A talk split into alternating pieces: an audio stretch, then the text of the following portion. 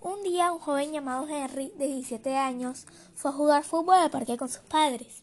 Henry se fue a jugar y los padres se sentaron en una banca. Unos minutos después se escucharon unos disparos. Henry decidió ir a ver qué era lo que había pasado.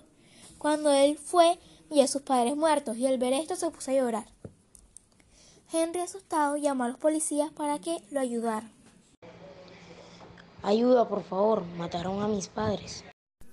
Los policías le dijeron que se calmara y les pidió la dirección del lugar en donde se encontraba. Henry le dio la dirección.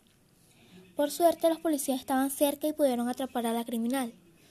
Cuando atraparon a la criminal, le, leyeron sus derechos que la asisten como persona capturada y lo presentaron ante la fiscal. Le asignaron un abogado de oficio y lo interrogaron. ¿Por qué cometió ese crimen? Conteste por favor si no quiere que se ponga peor.